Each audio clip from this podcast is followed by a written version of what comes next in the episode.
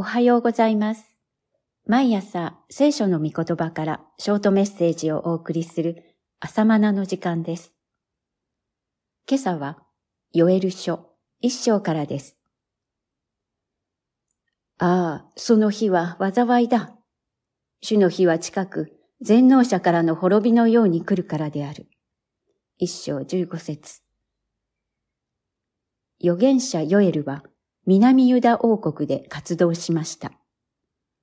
彼に関しては、ペトエルの子ヨエルとしか記載がないので、どの時代の人物であったのか不明です。ヨアシュ王の時代、BC800 年代とする説。補修前の時代、BC600 年代とする説もあります。ヨエルに与えられた主からの啓示は、主の日が来る、との予言でした。主の日とは、主である神がこの世界をお裁きになる日のことです。その日の到来についてヨエルは予言しました。はじめに、稲子の来週についてです。一章四から五節この地方では、稲子が大発生して穀物を食い荒らし、すべてを食い尽くしてしまう被害がありました。でも、これは主の日の到来の予兆だと告げています。そしてその稲子の大軍のように敵軍が攻め上ってきて、南ユダは滅ぼし尽くされるのだと描写されています。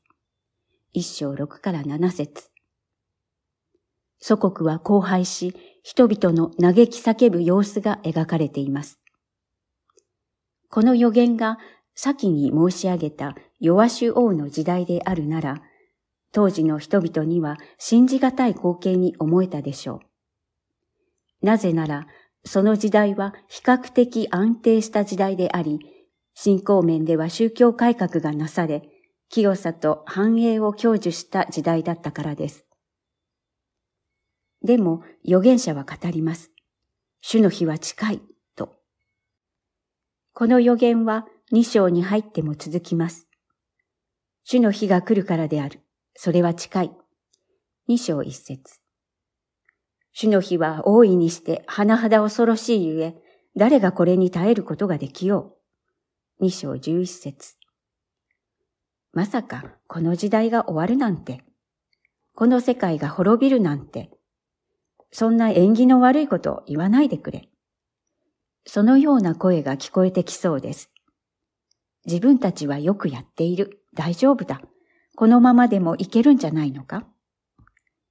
でも、預言者は語ります。主の日は来る、と。主の日とは、裁きの時です。神が罪を裁き、この世界を清める時のことです。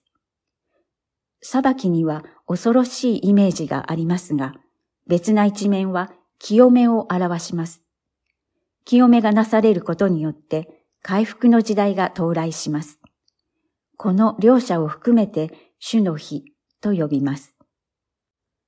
主の日はキリストの来臨によってもたらされるというのが聖書全体から読み解かれることです。このヨエルの時代からすれば主の日は近いと言われ、イエス・キリストが来臨された時点で主の日は来たのです。そしてキリストが再び来臨される時に主の日は完成することになります。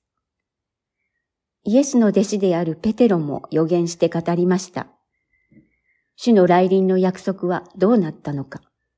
先祖たちが眠りについてからすべてのものは天地創造の初めからそのままであって変わってはいないと言うであろう。ある人々が遅いと思っているように主は約束の実行を遅くしておられるのではない。ただ一人も滅びることがなく、すべてのものが悔い改めに至ることを望み、あなた方に対して長く忍耐しておられるのである。第二ペテロ三章四から九節このような日に対して私たちは備えているだろうか私は目を覚ましているだろうか実際に主の日は近いと言いつつも、ある人が指摘するように、遅いようにも思えます。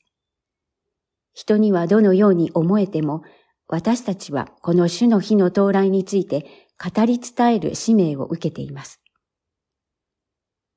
これをあなた方の子たちに語り、子たちはまたその子たちに語り、子たちはまたこれを後の時代に語り伝えよ、と、主が命じておられるからです。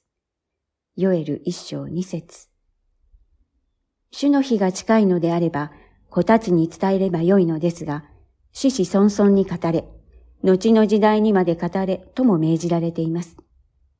人の時間軸ではもっと先なのかもしれません。でも、主の日は近いのです。